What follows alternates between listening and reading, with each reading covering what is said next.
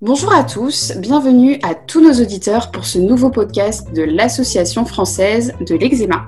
Je m'appelle Stéphanie Méran, je suis la fondatrice de l'association. Dans ce nouvel épisode, l'eczéma dans la peau, j'accueille Véronique qui cohabite avec la dermatite atopique et les démangeaisons depuis de très nombreuses années. Bonjour Véronique.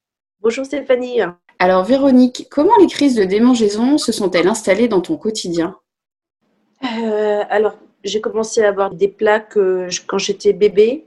À l'âge adulte, tout ça, ça s'est installé de plus en plus. Ça commence euh, comme des brûlures, des plaques et ensuite des démangeaisons que tu grattes parfois jusqu'au sang.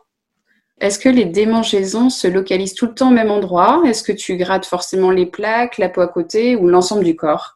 En fin de compte, l'eczéma, ça peut donc euh, avec le temps et les années bouger, changer d'endroit tu as tendance plus à te gratter, enfin, déjà par rapport quand tu es au travail ou plus jeune quand tu es à l'école, tu évites de gratter devant les autres parce que tu le fais plutôt en cachette, on va dire. Et euh, souvent, c'est la nuit, inconsciemment, tellement que ça te gratte. Tu te réveilles parfois, tellement que tu t'es gratté, tu te réveilles avec des traces de sang sur ton oreiller, sur tes draps. Est-ce qu'on peut dire que ça rend fou tes proches, ton mari peut-être? Ça nous rend fou avec le temps et puis la douleur au bout d'un moment. Quand tu as une petite plaque, on peut gérer cette douleur, mais quand cette plaque vraiment et ces plaques envahissent ton corps ou ton visage ton cou, il y a des endroits qui sont beaucoup plus douloureux que d'autres.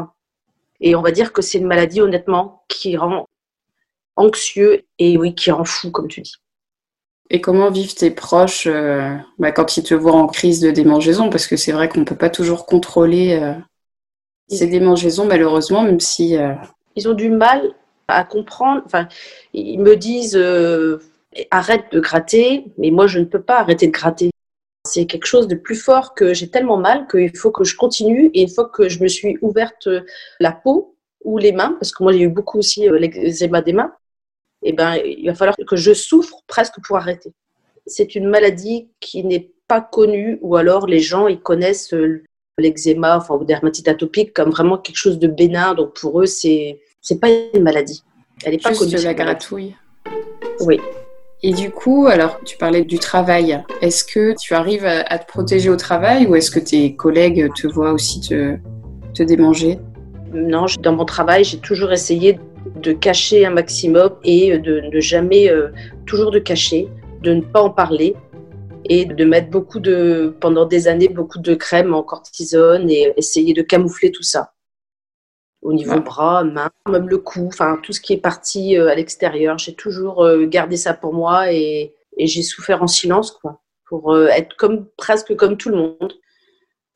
Est-ce que pour toi, Véronique, les démangeaisons se localisent tout le temps au même endroit? Est-ce qu'il y a des endroits qui sont même plus gênants à démanger ou plus douloureux? Alors, les endroits où les démangeaisons, enfin, où les plaques et les démangeaisons sont les plus douloureuses, effectivement, il y a beaucoup le, le cou parce que je pense que la peau est assez fine, donc ça peut être très très douloureux. Enfin, en tout cas pour ma part, et euh, on a tendance aussi à, se gratter facilement la nuit. Le visage euh, et tout ce qui est les yeux, les yeux aussi, c'est très très douloureux. Comme tu es concernée par les mains, est-ce qu'il y a aussi les mains? J'en ai beaucoup euh, au niveau des mains, mais les mains, on arrive, on arrive plus à gérer, je ne sais pas pourquoi, ou alors par la force des choses, mais c'est plus gérable au niveau de la peau, elle est plus épaisse quand même que le visage et le cou pour mon expérience, euh, je dirais que quand c'est que aux mains, on peut vivre avec euh, des années quoi. Mais quand ça touche ton cou et ton visage, au bout d'un moment, euh, au niveau des paupières et tout ça, ça brûle tellement sous les yeux que c'est oh là, c'est pas facile. Et du coup, bah, est-ce que tu aurais quelques conseils à, préconiser pour nos auditeurs qui nous écoutent quand ils sont en crise de démangeaison ou la manière de peut-être d'en parler aussi à, à ses collègues ou ses proches? On le sait, hein, c'est pas un exercice euh, très simple, mais. Euh, bah, Est-ce qu'il y a quelque chose qui te soulage, par exemple? Bah, Moi, il n'y a pas, a pas grand-chose. Déjà, j'évite tout ce qui est douche euh, chaude. Moi, c'est plutôt un peu frais, déjà. Tout ce qui est le froid, on va dire, mais ça, c'est temporaire. Après, ben, il faut bien hydrater ta peau et mettre le traitement que les dermatologues te prescrivent. T'habiller aussi avec des choses principalement en coton ça, c'est important parce que pour pas que ça pique après la douche et euh, voilà. Et qu'il y a toujours espoir. Et, puis, il y a des, comme des traitements. mais c'est pas facile quand même. C'est une maladie qui est toujours pas reconnue, même en 2020, et qui commence à peine, on va dire, à relever. on commence à en parler un peu plus, mais ça reste, voilà. Bah, c'est important que tu puisses, bah, du coup, partager avec nous ton, ton quotidien avec beaucoup de sincérité et puis de vécu. Hein. On sait que ça fait plusieurs années que tu es concerné par cette problématique de peau. Je sais que l'exercice n'était pas forcément facile de venir discuter avec nous, mais je t'en remercie beaucoup. Nous remercions aussi euh, Galderma pour son soutien institutionnel pour la réalisation de ce podcast. Et je vous invite dès à présent à découvrir notre site internet associationexema.fr où vous retrouverez nos conseils pour se débarrasser de ces vilaines démangeaisons.